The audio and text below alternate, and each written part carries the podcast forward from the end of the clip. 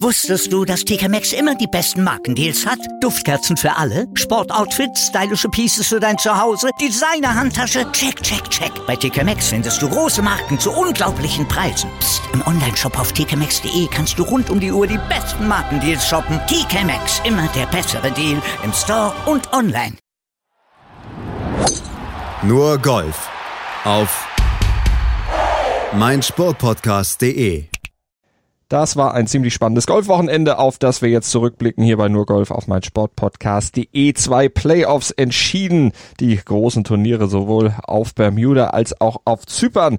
Am Ende musste das Stechen dort die Entscheidung über Sieg oder Niederlage bringen und vor allem die Entscheidung bei der Cyprus Open war doch recht dramatisch, denn auf den letzten beiden Löchern, da drehte sich das alles nochmal um. Wir blicken zurück hier bei Nur Golf auf mein Sportpodcast.de und haben auch aus deutscher Sicht zufriedenstellende News zu bieten. Zum Beispiel mal ganz schnell vorab bei der Champions Tour. Da hat Bernhard Langer nämlich einen zweiten Platz bei der TimberTech Championship geholt. Einen geteilten zweiten Platz zusammen mit Jim Furyk teilt er sich den mit minus 16 nur einen Schlag hinter dem Sieger. Und das war Darren Clark. Der hat sein erstes Turnier überhaupt seit seinem Open Championship Sieg 2011 wieder gefunden und gefeiert. Das wollte ich sagen. Und das ist doch mal zum Einstieg eine schöne News und noch schöner wird's, wenn ich eure Exper unsere Expertin vorstelle. Hallo Desiree. Hallo Malte. Was für eine Überleitung, oder? Ja, Delling ist ja also ein Waisenknabe gegen dich, aber gut. ah, du hast auch schönere Haare als Günter Netzer. Das, oh, das ist also als Günter Netzer, hm, na, da würden manche in die Diskussion gehen, aber also ich würde ich würde die Netzerhaare nehmen, aber das ist, ist eine andere Geschichte. Ich würde auch die Delling-Haare nehmen.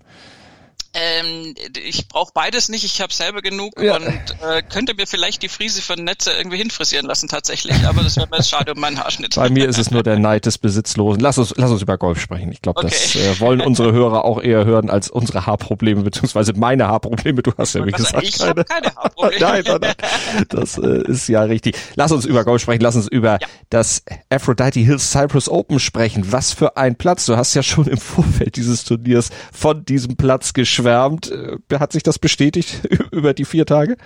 Ja, ja, also wenn man könnte, hätte ich einen Flug gebucht, aber macht man ja jetzt gerade nicht zur Zeit. Äh, toller Platz, wirklich super schönes Setting und äh, durchaus auch anspruchsvoll. Also es ist nicht so, dass dir da alles irgendwie in den Schoß fällt. Die Ergebnisse sind zwar äh, durchaus jetzt äh, beachtlich mit einer minus 20 am Schluss, aber es ist schon äh, durchaus so, dass dir der Wind ein bisschen Probleme machen kann und dass man da auch nicht zwingend jedes Grün trifft und mhm. ähm, dann entsprechend reagieren muss. Also war schon interessant anzugucken. Auf der Schlussrunde Callum Shinkwin, der Mann, der es am Ende gerockt hat mit minus 20, der das Turnier gewonnen hat im Stechen am ersten Extraloch gegen Kalle Samuja. Da ist der ohne Bogey geblieben, hat sogar an der 18 noch ein Eagle gespielt und damit im Grunde das Turnier nochmal gekippt. Wir gucken gleich nochmal auf diese spannende Entscheidung auf die Löcher 17 und 18 zurück. Callum Shinkwin also der Premierentäter auf der European Tour, sein allererster Sieg, den hat er dort gefeiert vor Kalle Samuja und auf Platz drei Robert McIntyre, Garrick Higo und Jamie Donaldson, der ja am Anfang noch recht gut im Turnier drin war. Bevor wir auf den Sieger sprechen, können wir über Donaldson kurz sprechen. Der hatte hinten raus Probleme. Oh ja, ähm, der wurde irgendwann gesichtet. Ich weiß nicht mehr an welchem Loch genau das war. Ich würde jetzt vermuten 13, 14, 15 irgendwo in der Gegend ähm, wo er eigentlich zum Putt dran wäre und er lag dann auf dem Rücken so am Rand des Grüns und hat so äh, Streckdehnübungen für den Rücken gemacht mhm. und er war in dem Fall jetzt nicht so wie Brooks Köpker, dass er sich gelangweilt hat, weil er noch nicht dran war, sondern er war dran und es war so ein bisschen schwierig. Er hat sich dann wieder aufgerappelt und hat dann auch gepattet aber es war dann klar, da ist ein Problem mit dem Rücken. Du hast es ihm auch angesehen, wenn er Bälle aus dem Loch geholt hat. Das war alles so ein bisschen. Äh. Und äh, er kam dann auch ein Physio, den hat er dann dabei im, im, im Flight. Und insofern war bei Jamie Donaldson so ein bisschen klar, dass es vielleicht aus körperlichen Gründen nicht mehr für ganz vorne reicht. Er war ja durchaus ein super erfahrener Konkurrent da in der Spitzengruppe und hat auch tolles Golf gespielt. Aber es hat ihn dann äh, irgendwann im Lauf äh, der, der Back Nine ja so ein bisschen einfach zurückgeworfen. Also ich bin mir sicher, dass er die hätte anders spielen können, wenn er keine Schmerzen gehabt hätte. Hätte auf den Back Nine nur an der 10 und dann an der 18 äh, noch zum Abschluss ein Birdie spielen können.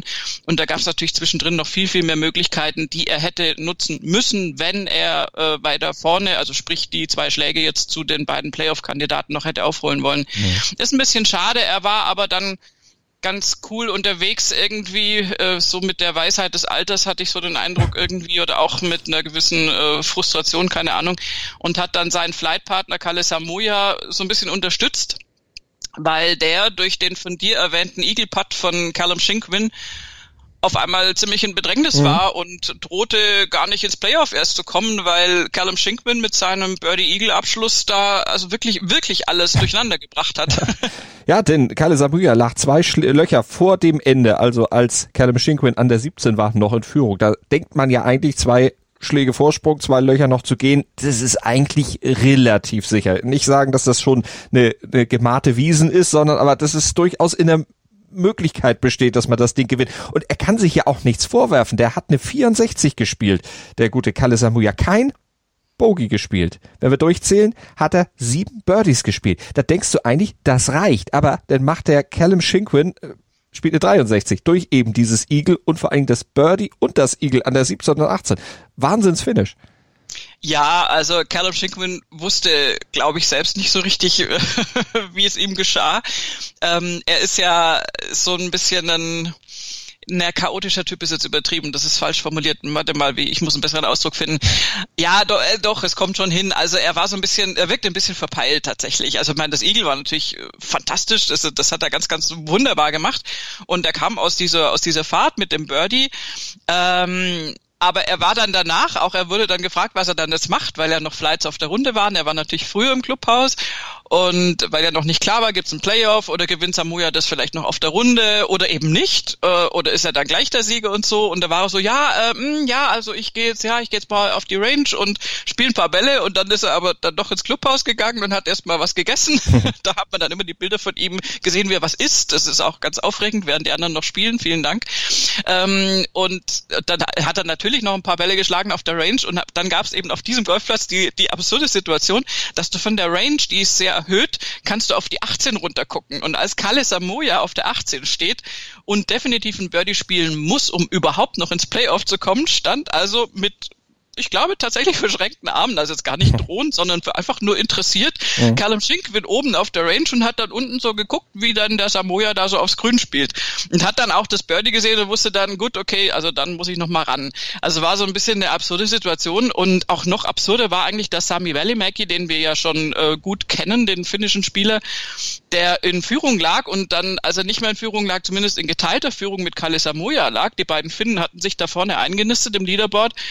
Hat er dann irgendwann auf Loch ungefähr 13 beschlossen, ach nö, nö, nö, ach das ist, ich, ich lass mal lieber die anderen machen heute und hat unerklärlicherweise wirklich sein, sein Spiel verloren. Also der hat dann drei Bogies gespielt auf 13, 15, 16 und ähm, hat auch den ganz klassischen Fall der, der, der Frustkurve, nenne ich sie, dann durchgemacht. Also da hat, war was unglücklich und also die, die 13 tatsächlich, das, das Paar 4 lief echt nicht gut bei ihm. Da waren mehrere Schläge in Folge richtig schlecht gemacht von ihm und er hat sich davon so runterziehen lassen und dann auch sehr unwillig und sehr frustriert reagiert, dass du irgendwann, also spätestens auf Loch 16 bei dem dritten Bogie wusstest du gut, okay, der hat jetzt auch echt abgeschrieben. Also mhm. der, der ist jetzt weg und äh, Valimeki hat da also Samoya eigentlich das Terrain äh, schon überreicht gehabt gehabt. Und dann kam da Callum Shinkwin noch um die Ecke und ähm, hat gesagt, nö, nö, nö, nö, nö, da machen wir jetzt mal ein Playoff. Aber das war auch gar nicht so einfach, diesen Weg ins Playoff dann zu gehen. Ich meine, so ein Eagle musste natürlich auch erstmal spielen an der 18. Vor allen Dingen, wenn dir dann beim Putt auch noch ja, bisschen was im Weg liegt. Er hat drüber gesprochen bei den Kollegen der European Tour. Jordan Smith's marker, he had a massive lump of steel as a marker. It's huge. And I said, Jordan, you've got to get out of the way. That's got to go at least two to the right. Like, and it runs straight over where it was. And it's straight in the middle. I was like, oh, you know, it was, felt great. Ja, Jordan, nimm mal deinen Marker aus dem Weg, der liegt mir in meiner idealen Puttlinie und er hat sie am Ende genauso gespielt, wie er sie sich vorgestellt hätte. Also im Grunde genau über den Marker rüber, wenn Jordan Smith das Ding nicht weggenommen hätte. Äh, genau, und äh, gut, also das war wirklich ein, ein sensationeller Putt. Also es war auch so, dass, dass du ja, in solchen Momenten vermisst du die Zuschauer noch mehr. Also und das sage ich als Zuschauer. Wie geht's dann erst den, den äh, Golfern, die da stehen? Weil da natürlich, da wäre die komplette Menge natürlich völlig durchgedreht, wenn da Zuschauer gewesen wären. Und das hätte dann wiederum auch nochmal einen anderen Einfluss auf die Mitspieler, die da noch weiter hinten sind. So war das natürlich schon, da waren schon ein paar Leute natürlich so der ganze äh, Bubble. Äh, die ganzen Bubble-Leute, die da sein dürfen, standen dann natürlich rum und haben auch applaudiert, aber es ist natürlich nicht das Ergebnis, was du hättest mit so mhm. einer voll bepackten äh, Linie ums, ums, ums 18. Grün rum. Aber Tatsache war, dass dann die Frage war, okay, wie, wie läuft's im Playoff? Und ähm, dass sich Callum Shinkwin da trotz der Pause ja, vermeintlich erstmal natürlich äh, gar nicht gar nicht so gut platziert hat. Der lag dann nämlich im Bunker, hat übers Grün rausgespielt und da dachte man, kurz Mann, Schrägstrich ich, weiß ich nicht, ob alle so gedacht haben, aber ich dachte, oh, jetzt hat der Samoya aber die Tür aufgemacht. Mhm. Und der hat es dann tatsächlich äh, nicht geschafft, ähm, ist an seinem Putting gescheitert. Also hat jetzt auch wirklich Pech, weil der Ball echt ziemlich blöd ausgelippt ist. Und äh, dann war Callum Shinkwin der Sieger und er hatte dann auch, also erst hatte den Zuschauerjubel beim Eagle Putt nicht gehabt und dann hat, also dieser Putt von Kalle Samoya, der war so blöd, also er ist so 90 Grad ausgelippt. Ähm, also 90 Grad über links gesehen, ah, ist ja wurscht, also halt ums, ums Eck rum. Und ähm, so willst du eigentlich auch nicht gewinnen. Also Schinkwin, äh, und das war auch nicht gespielt, der stand dann so dran, so völlig betroffen, hat so ganz verlegen sich so auf der Mütze am Kopf gekratzt und dachte so, ja, Mensch, blöd, okay, jetzt habe ich gewonnen, aber ist ja auch doof für den anderen. So, weißt du, so, also wirklich ganz entzückend. Das ist ein hm. ziemlich unverstellter Typ einfach. Und ich mag das, wenn man das sieht auf dem Golfplatz, wenn die nicht alle so durchchoreografiert sind und du noch so ein bisschen Menschlichkeit da mit drin hast. 27 ist er ja auch schon. Jetzt ist er Premierentäter auf der European Tour war ja schon mal dicht dran. Das ist aber auch schon ein bisschen länger her. Also 2015 ist er von der Challenge Tour auf die European Tour gekommen. Im Jahr drauf, da hat er sich dann bei der Aberdeen Asset Management Scottish Open mit Rafa Cabrera Beo auch im Playoff wiedergefunden. Da hätte ihm ein paar gereicht, um das Turnier zu gewinnen. Er konnte es nicht spielen, hat das Turnier verloren. 2018 dann seine Tourkarte verloren. 2019, da hat er sich dann wieder zurückgespielt auf die Tour. Und jetzt ist er auf jeden Fall Sieger in der Saison. Saison 2020 hat sein großes Ziel erreicht, wie er selbst sagt. Es ist noch ein bisschen, ja, fühlt sich noch ein bisschen an wie ein Schock, aber es fühlt sich auf jeden Fall großartig an. So richtig einsinken wird es wahrscheinlich dann erst abends äh, nach dem äh, gelochten Part ist er dann äh, vom Grün zur Seite getreten, durfte dann auch obligatorisch, wie es ja aktuell immer so auf der European Tour ist, sich per Laptop mit seiner Frau und seinem Sohn verbinden. Ja, der Sohn war auch ganz süß, also ein Baby und hat, äh, weiß ich nicht, ob er jetzt so wirklich verstanden hat, was da gerade abgeht, hat den Papa schon erkannt und sich auch sichtlich gefreut. Ich glaube, die Mama hat sich mehr gefreut. ähm, kann mir auch vorstellen, dass eine junge Familie da einfach die die Kohle auch gut brauchen kann, muss man ja so sehen. Und bei Callum Shinkwin glaube ich, dass das ganz wichtig ist, dass er diesen Sieg jetzt eingefahren hat, weil, also wie ich vorhin schon in äußerst unbeholfenen Worten äh, versucht habe anzufangen zu erklären, ähm, der Typ ist einfach so ein bisschen äh, sehr spontan und und nicht so durchdacht, nicht nicht so durchgestylt, also jetzt nicht optisch, sondern so von den Verhaltensweisen. Und er ich weiß, also ich kann kann nicht äh, an an mehreren Händen abzählen, wie oft Callum Shinkwin schon ganz tolle Runden geliefert hat, mhm. immer wieder. Der war auch zum Teil dann ähm, in the mix für, für, für den für den Titel und alles. Und du hast, also ich hatte, ich habe in meinem äh, Leben oder Golfbeobachtungsleben habe ich schon ganz oft Callum Shinkwin in the Mix mitgekriegt und dachte mir schon ganz oft, naja, jetzt müsste doch eigentlich mal irgendwie und dann doch wieder nicht. Und ja. insofern ist so, so die Bestätigung, dass es schon auch klappen kann und dass du auch diese Closer-Qualität hast, dass es am Sonntag dann und dann sogar wirklich im Finish auf 17, 18 dann so richtig toll läuft. Das kann für ihn, glaube ich, stabilisierend sein und davon abgesehen hat er auch jetzt einen Caddy, mit dem er sehr, sehr gut zurechtkommt. Das muss man auch immer wieder mal erwähnen, von dem er auch gesagt hat, dass der halt einfach die Putts auch richtig gut liest, wenn er ihn dann darum bittet, eine Einschätzung zu geben und das, das stabilisiert dich natürlich auch, das ist klar. Das kann man auf jeden Fall so sagen. Er wird auch feiern, hat er gestern dann gesagt, oder wollte feiern, musste er dann gestern Abend machen, hat mich gesehen, dass äh, die Lokalität dort am Platz äh, Somersby und Kopperberg hat, also zwei Cider-Sorten. Das sind seine Lieblings-Cider-Sorten und da hat er sich offensichtlich ein paar von genehmigt. Okay, Cider, uh, geil. Also die, manche Leute sind, naja, äh, ich würde jetzt andere ähm, Alkoholiker wählen, um zu feiern so einen Sieg, aber wenn er auf Cider steht, dann soll er seinen Cider kriegen. Also generell die Lokalität ist sowieso eine, traumhaft schön und er hat ja den Vorteil, dass er nirgendwo hin muss. Es gibt ja keinen Reiseaufwand, weil die in der kommenden Woche wieder auf dem Platz spielen und ähm, ich bin ganz neidisch. und äh, insofern kann er da ganz äh, gemütlich da gefeiert haben, ohne sich Vorwürfe machen zu müssen. Also da wird er sich dann schon erholt haben bis zum kommenden Donnerstag. Vorwürfe muss sich auch zum Beispiel Maximilian Kiefer keine machen. Geteilter 17. Platz am Ende für ihn nur drei Bogies in der ganzen Woche. Er war sehr zufrieden mit vier, ja, mit, mit vier guten Runden. Ich habe echt vier Tage lang echt sehr, sehr solides, gutes Golf gespielt, ähm, was jetzt die letzten Wochen nicht immer so war. Deswegen war das auf jeden Fall ein Schritt in die richtige Richtung. Und äh, was halt so ein bisschen gefehlt hat, um ganz vorne mitzuspielen, war, dass ich halt irgendwie mal so ein bisschen so ein, so ein Run kriege. Ähm, ich habe nur drei Bogies gemacht die Woche. Also ich glaube, ich habe noch nie in einem Vier-Runden-Turnier weniger Bogies gemacht. Aber was halt leider ein bisschen gefehlt hat, ist, ich hätte mal eine Runde gebraucht, wollte immer wirklich viele Putts reingehen, ähm, mal ein paar Eisenschläge mal richtig nah an die Fahne gehen, um wirklich tief, tief zu spielen. Und ähm, ja, es ist halt auch so ein bisschen hier so ein Long-Hitter Golfplatz. Ähm, es sind halt viele Bunker, so die ich nicht äh, carryen kann. Dann sind so ein paar Paar Viers, die man angreifen kann, wenn man den Ball so 280 sowas haut, ähm, was ich leider nicht ganz drin habe. Deswegen habe ich halt diese ja, erreichbaren Paar Viers in Anführungsstrichen für einige und Paar Fünfs konnte ich halt nicht so nutzen, wie es andere konnten, um Birdies zu machen. Das ist halt so ein bisschen äh, schade gewesen, aber ja, war auf jeden Fall äh, sehr schön, mal wieder den Ball wirklich konstant zu treffen, jeden Tag zu wissen, ähm, dass, dass äh, ja, dass man einfach probiert, so viel Birdies zu machen, wie es geht und nicht irgendwie dann anfängt zu kämpfen. Und äh, ich hoffe, dass das jetzt äh, sich diese Woche genauso anfühlen wird. Bogiefrei ist immer schön. Da würden sich manche andere freuen, wenn ihnen das gelungen wäre. Äh, Platz 17 ist es da kein schlechtes Ergebnis. Er hat ein bisschen wie soll ich sagen, ja, er hat einen Fuß vom Gas genommen auf den auf den Backnine. Ist natürlich Quatsch, hat er natürlich nicht. Es hat nur nicht so geklappt. Er hat äh, einfach nur Paar gespielt, schon ab der neun. Und äh, das ist halt dann ein bisschen das, was noch fehlt, um noch weiter nach vorne zu kommen, weil du hast auf den Backnine richtige Birdie-Möglichkeiten, wie man an dem Finish von Callum Shinkwin sieht, ja sogar auf der 17, also die 17 ist es nicht zwingend äh, ein Birdie-Loch, aber die 18 definitiv. Kann man also schon äh, mal irgendwie versuchen anzugreifen ähm, auf einem Paar 5 und ähm, dass da dann nicht noch irgendwie was ging, ist letztendlich die Erklärung, warum er dann nur in Anführungszeichen minus 12 gespielt hat, aber Top 20 ist auf jeden Fall gut.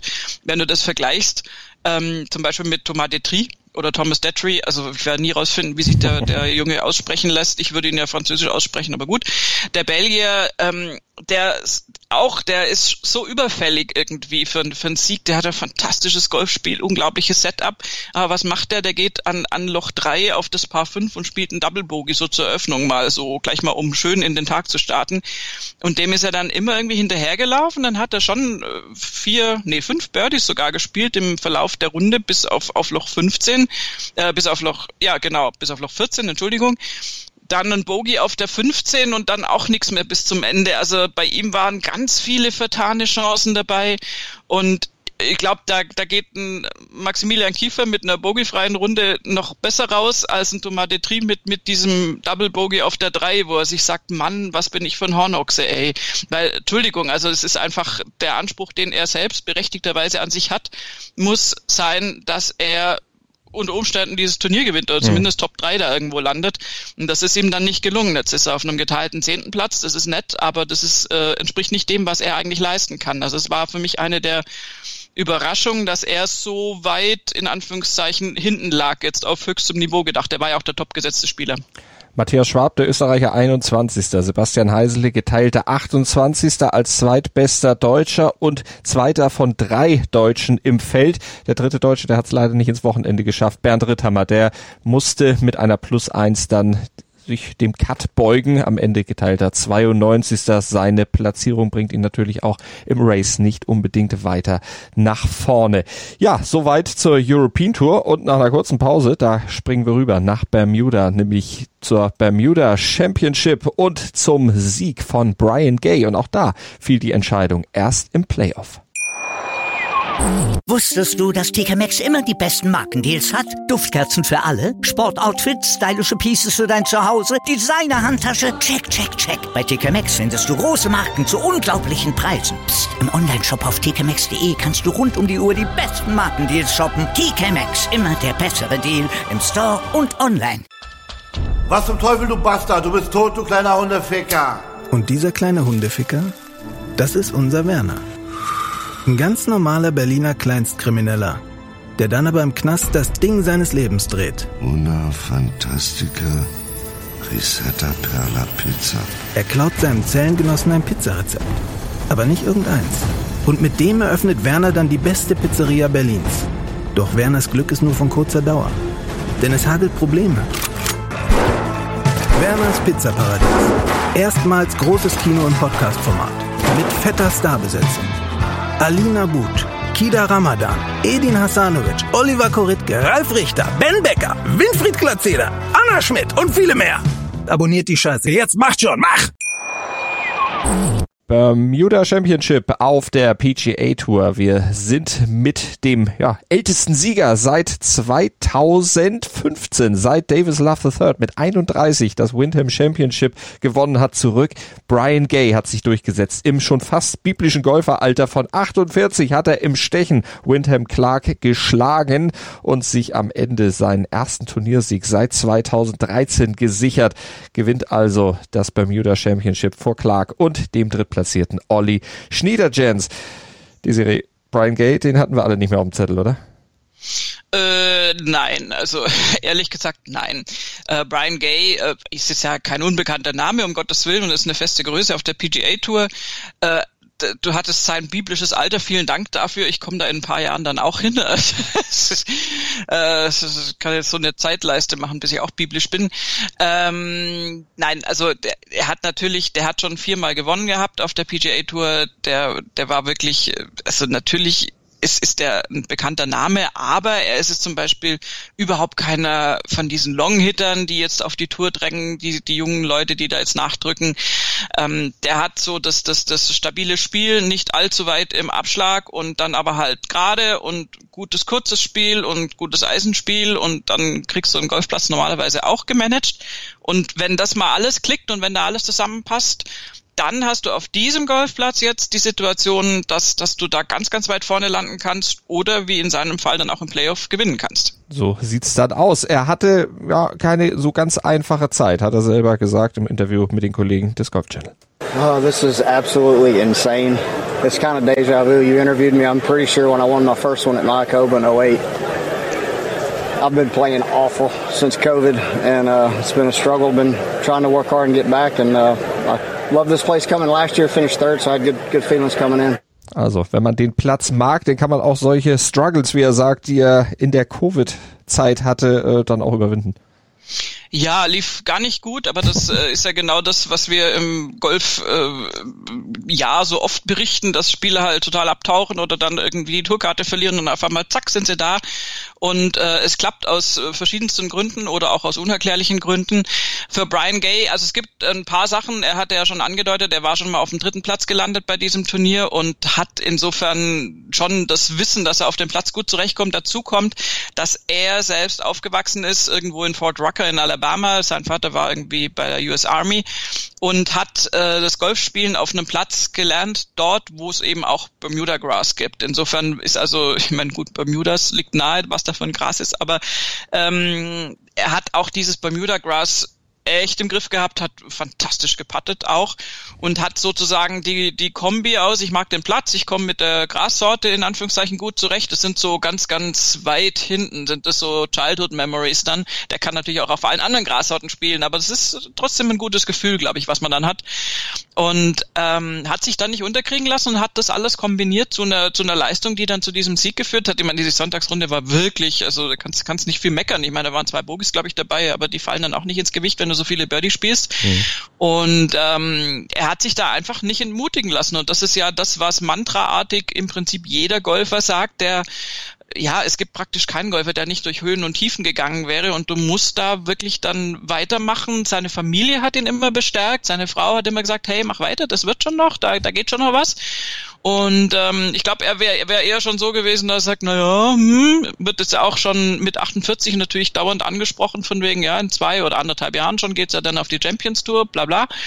Und ähm, das hat er sich jetzt so ein bisschen mal äh, erstmal ja, vom Hals geschafft, diese Fragen. Jetzt hat er die Tourkarte nochmal und ähm, kann da jetzt äh, nochmal da mitspielen und äh, sagt halt selbst auch, naja, ich bin kein Long-Hitter, aber ich möchte schon gern da mitspielen und ich finde es auch wichtig, dass auch Leute, die jetzt nicht diese wahnsinnigen Long Drives haben, trotzdem noch wettbewerbsfähig sein können und dann eben weiter gegen die deutlich jüngere Konkurrenz spielt. Da hat er sich auch zu geäußert. Wie ist denn das so, gegen die Jungen zu spielen? Yeah, I mean, look, I always know I've got the game to compete out here. You know, you certainly it's easy to doubt yourself. The players are so good and, and so so young, like you said. A lot of them are my daughter's age, so it's pretty uh, pretty unbelievable.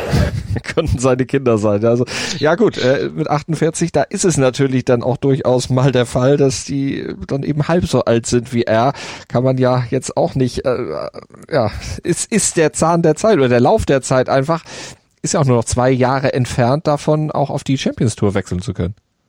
Genau, das hatte ich vorhin schon angesprochen, dass diese Reporterfragen jetzt schon immer kamen. Die sind jetzt vielleicht mal kurz verstummt.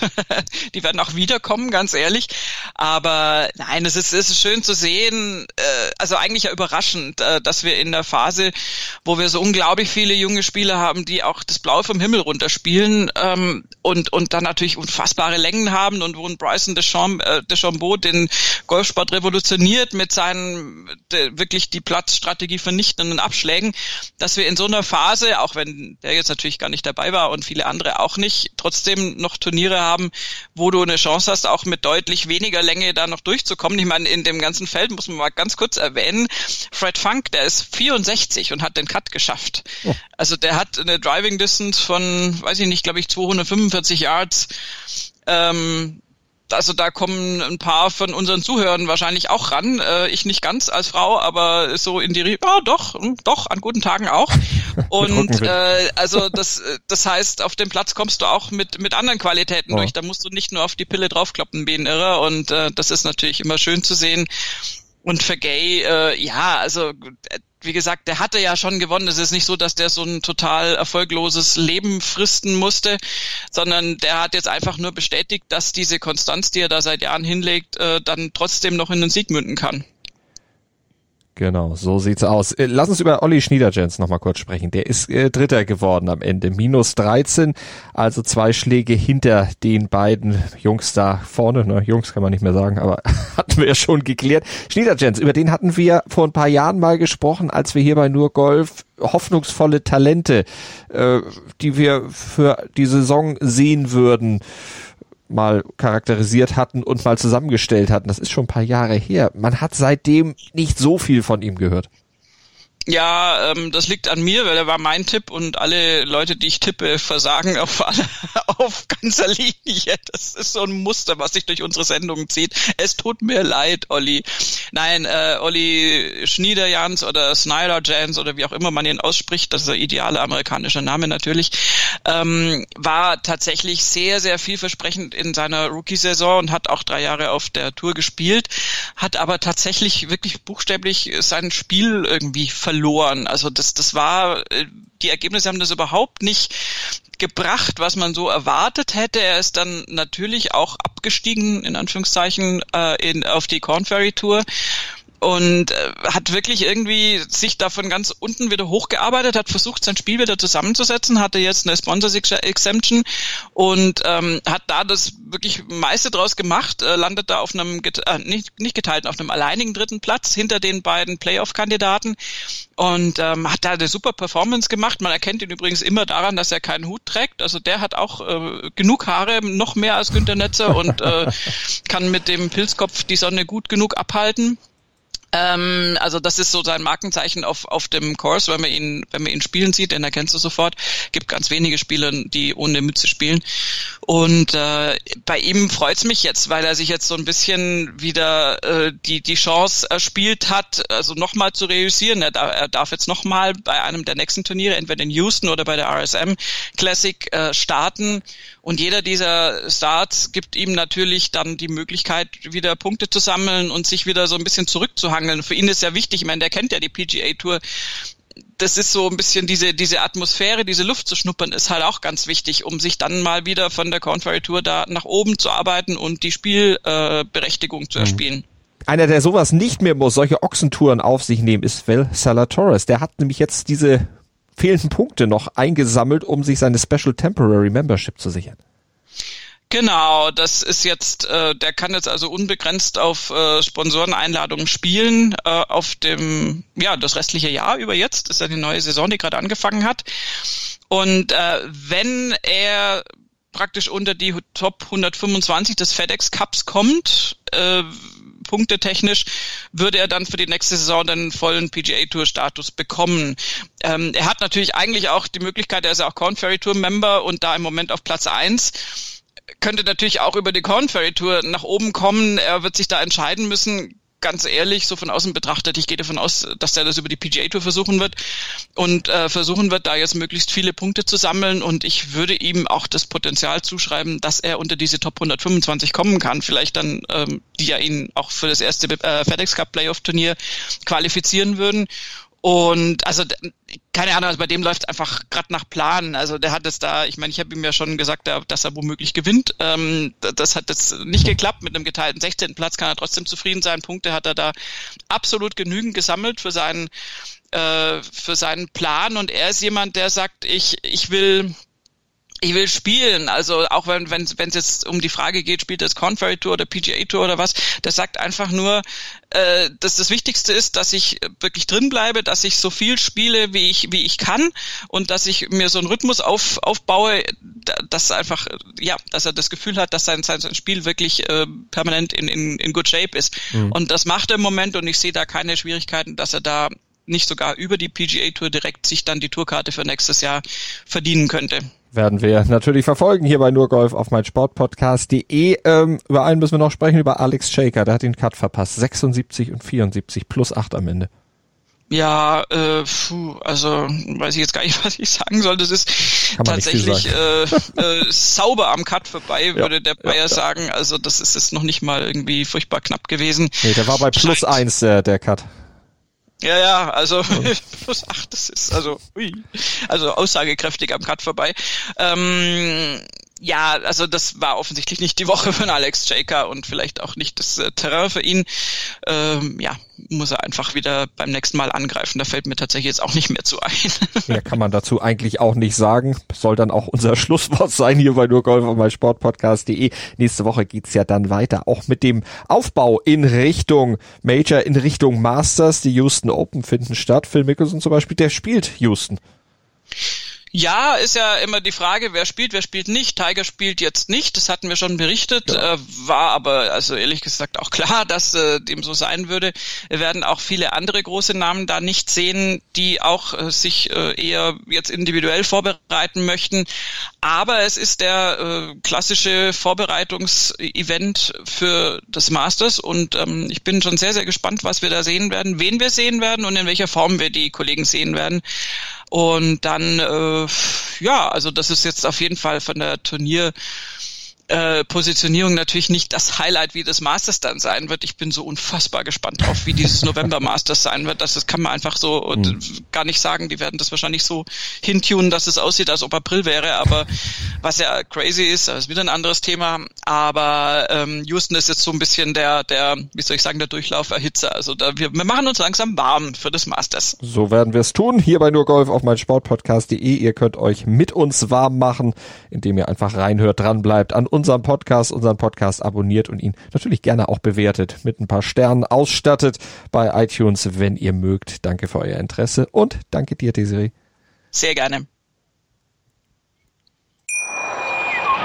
Ich habe mich natürlich schockverliebt, weil die war wirklich ganz, ganz klein. So begann die Mensch-Hund-Beziehung zwischen Christina und Tierschutzhund Frieda. Und wie es danach, nach dem ersten Moment der Verliebtheit, so weiterging und welche Klippen es danach zu umschiffen galt, das hört ihr in der neuen Ausgabe von Iswas Dog, dem Podcast für harmonische Mensch-Hund-Beziehungen. Iswas Dog mit Malte Asmus.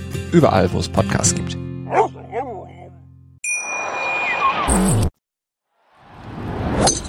Nur Golf. Auf meinsportpodcast.de